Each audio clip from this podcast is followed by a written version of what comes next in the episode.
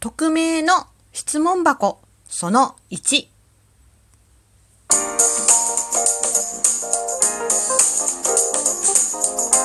おりのねえこれってどうなの？どうもひよりです。いかがお過ごしですか？この番組は私ひよりがこれってどうなの？って思う日常の些細なことを個人の独断と偏見でゆるーくお話しする番組です。まずはいただいたお便りを紹介したいと思いますはい、えー、キッタンさんよりお便りいただいてます。キッタンさんお便りありがとう。イェイふんふん。えー、秋服のシーズンはいつ頃からか消えましたね。ということでお便りありがとうございます。イェイそうなんですよ。秋服着たいっていうね、配信を昨日撮ったんですけど、いつからが秋服がなくなったのかいや、秋服はあるんですけど、秋服のシーズンがなくなって寂しいなっていう昨日収録をしてました。もうちょっとしたらね、着れるかなとは思うんですが、はい、ちょっとずつね、うーん、頑張ってチャレンジしていきたいと思っています。暑さに負けない。はい。あとですね、あの、ギフトの方もいつもたくさんいただいてます。本当にありがとうございます。キッタンさんもありがとうございます。はい。てなことで今日のお話匿名の質問箱その1というお話をしたいと思います。はい。実はねツイッターで、えー、匿名でくださる質問箱っていうのがあって、えー、現時点で実は114件もいただいてました。イェイ。そうなんです。すごいたくさんいただいててありがとうございます。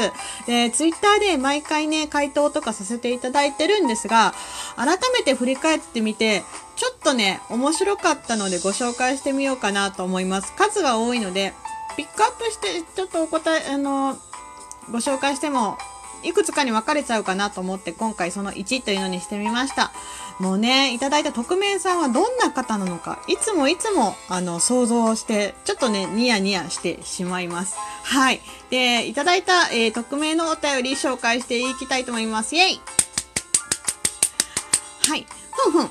えー、質問です。一人旅で行きたいところありますか？という、えー、質問を一番最初にいただいたのかな？最初の頃にいただいてます。はい。で、日和の回答ですが、えー、1ヶ月ぐらいバンコクに行きたいです。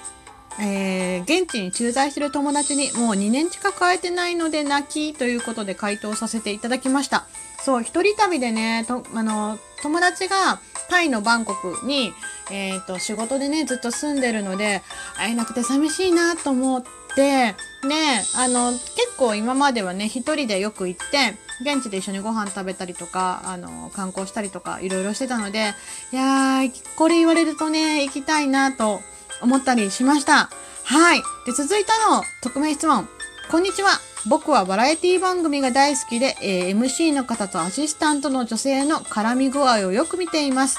もしアシスタントをするならば、どの MC の方とどんな番組をしたいですかというね、詳しいお便りもいただきました。はい。で、私の回答が、えー、その時に書いたのが、えー、千原ジュニアさんとお笑いの特番をやりたいです。個人的には金婚の西野さんも好きということでね そんな回答をしていました。はい、あの、千原ジュニアさんね、個人的には好きです。結構ね、鋭いツッコミ系とか、シュールな笑い系の人が好きなのかもしれない。あの、キングコングのね、西野さんもすごく好きで、なんかパスッとね、こう、あの、話を割り切れるタイプの人が好きです。なんかそういう人と絡みながら、やっぱり関西人のせいもあるのか、お笑いのね、特番系のやつはすごく好きなので、はい、なんかそういうのやれたらいいなと思ったりします。まあまあまあ、例えばの話ですけどね。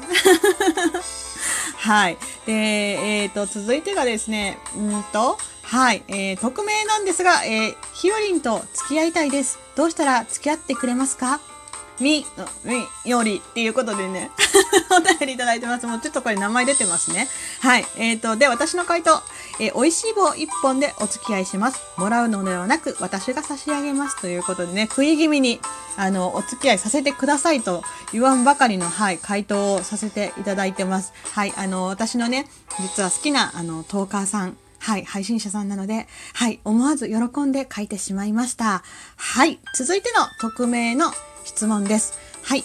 えっと、人と接するときに一番大切にしてることは何ですか？ってことだったんですが、うんとその時の回答が、えー自分の思ってることを素直に口に出して言うことです。ありがとうやごめんをちゃんと伝えられる人になりたいですって日和は書いてるんですが、いや、本当にね、これは、なんだろうな、信頼関係ってやっぱり一番大事だと思うし、その上で、まあ、ありがとうやごめんねっていうのもそうだけど、思ってることを素直にっていうかなんだろう、何でもかんでも言っていいってわけじゃなくて、相手に伝わる方法で、こう、なんだろうな、ううまい言い回し、うまい言い回しっていう言い方も変だけど、あの、うまくね、相手とね、コミュニケーションを取れる方法だし、自分の気持ちを素直に伝えられる方法が私は人と接する時に大事かなと思ってます。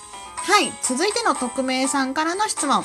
えー、別れた恋人から会おうって言われたんだけどどうしよう。おー、深いなと思いました、これも。